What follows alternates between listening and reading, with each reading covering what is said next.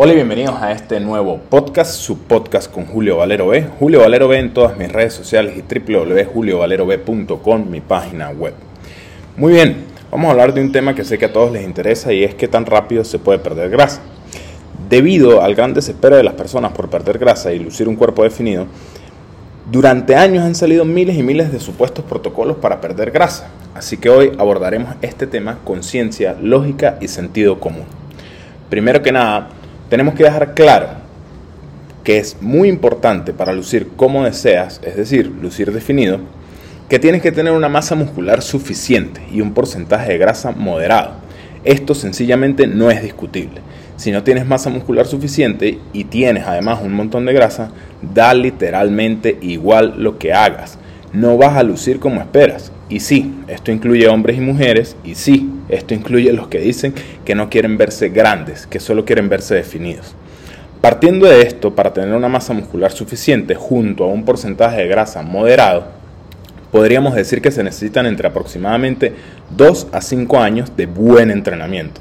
Es decir, un entrenamiento con técnica, recorrido, rangos de esfuerzo, variables, progresiones, descargas, etc.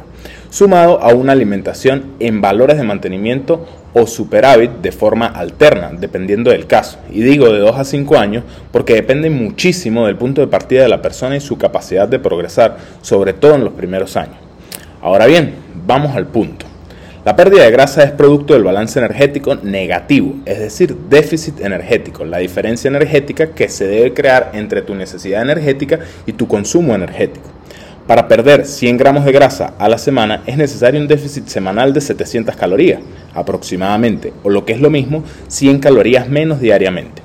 Partiendo de esto, podemos comprender que acelerar la pérdida de grasa implicaría un mayor déficit energético. Sin embargo, el déficit energético no únicamente hace que pierdas grasa, dependiendo de su agresividad, también ocasiona la pérdida de masa libre de grasa en mayor o menor medida. Es decir, todo lo que no es grasa, incluido tejido contráctil, es decir, masa muscular. Y es aquí donde pensar en acelerar la pérdida de grasa no tiene congruencia con el objetivo de lucir definido, por una sencilla razón. Si incrementas el déficit energético tendrás menor disponibilidad energética. Esto implica menor capacidad de recuperación y menor cantidad de energía, lo que automáticamente desciende la capacidad de estímulo y progreso entrenando. Y si no hay estímulo y progreso entrenando, fisiológicamente no tiene sentido mantener o incrementar el tejido muscular.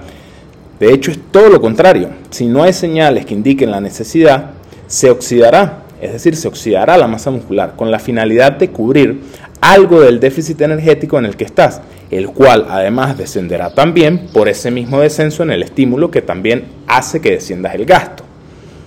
Recuerda que la síntesis proteica, es decir, ganancia o mantenimiento de tejido contráctil, amerita de estímulo, recuperación y suficiente energía, por lo que ya el propio déficit, así sea leve, descenderá ligeramente la síntesis proteica.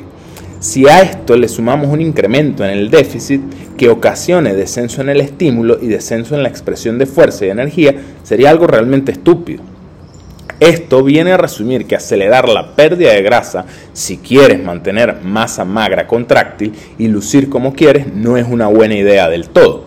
Ahora bien, si te da igual cómo luzcas y solo quieres ver el peso corporal total descender, pues sí, Puedes comer cada vez más poco, hacer cada vez más e incrementar el déficit indefinidamente. Lo que te garantizo no es lo que quieres. No solo por el resultado final en términos estéticos, sino por lo frustrante y agotador además del impacto mental en cuanto a sostenibilidad y adherencia. Sin contar con que si habías ganado masa magra contráctil anteriormente, olvídate de ella. Ahora bien, ¿Qué tanto se puede acelerar la pérdida de grasa sin sacrificar masa magra contráctil y lograr lucir como queremos? Honestamente debes saber algo. Las personas que están o estamos avanzadas y sabemos lo que implica la ganancia de este preciado tejido, jamás pensaríamos en acelerar la pérdida de grasa. Nos da igual cuánto tiempo tome la pérdida de grasa. El objetivo es mantener lo que tanto trabajo nos tomó conseguir, porque además si lo hemos hecho bien, luciremos bien desde un principio, desde antes de la pérdida de grasa, así que no hay ningún apuro desde ningún punto de vista. Pero yendo un poco más al grano, la mayoría de las mujeres, dependiendo de su estatura, porcentaje graso inicial y requerimientos de mantenimiento antes de iniciar el déficit, requerimientos energéticos, les aconsejaría un rango entre 150 a 300 gramos de pérdida de grasa semanal. Entre más bajita y con más bajo porcentaje de grasa sea la mujer, menor cantidad de pérdida semanal debería buscar. En cuanto a los hombres, dependiendo nuevamente de la estatura, porcentaje de graso inicial, requerimientos energéticos de mantenimiento antes de iniciar el déficit, aconsejo un rango de casi el doble, es decir, entre 250 a 500 gramos de grasa de pérdida semanal. Estos valores no solo son muy sostenibles, sino que además existe la posibilidad que debido al bajo impacto sea posible tener algunas semanas donde ganes algo de masa libre de grasa, incluido tejido contráctil, y a su vez pierdas grasa, es decir, recomposición corporal, algo que te garantizo y te aseguro que todos queremos que suceda. En resumen, aconsejaría un ritmo de pérdida de grasa tan bajo como para que sea sostenible y posible seguir entrenando de forma intensa y progresiva, lo que contribuiría a mantener e incluso incrementar el tejido contráctil el tiempo que te tome llegar a donde quieres honestamente es irrelevante. Además, no deberías sentir que estás haciendo algo que quieres que acabe, lo cual es otro de los procesos, otro de los propósitos de hacerlo lento y cuidadoso. Así que si quieres perder más y más grasa, el consejo no es más déficit, sino más tiempo en déficit. Y si entonces lo que quieres es hacer un proceso con características que mencioné, pero sin que dure demasiado, asegúrate de mejorar muchísimo tu masa muscular y tu porcentaje graso antes de llegar a un planteamiento de pérdida de grasa a través de un déficit calórico. Finalmente, espero que todo esto que te acabo de decir te haya hecho entender lo estúpido, ilógico e incongruente de todas las estrategias que has visto sobre este tema y que lógicamente las pocas que pudieras llevar a cabo debido a lo inhumano de estos planteamientos solo te llevarán a perder peso corporal total y sí, algo de grasa, pero créeme, principalmente masa libre de grasa y no masa grasa. Tema que hablaremos en otro podcast de por qué sucede así. Así que bien, espero que este podcast te haya ayudado, espero que lo compartas.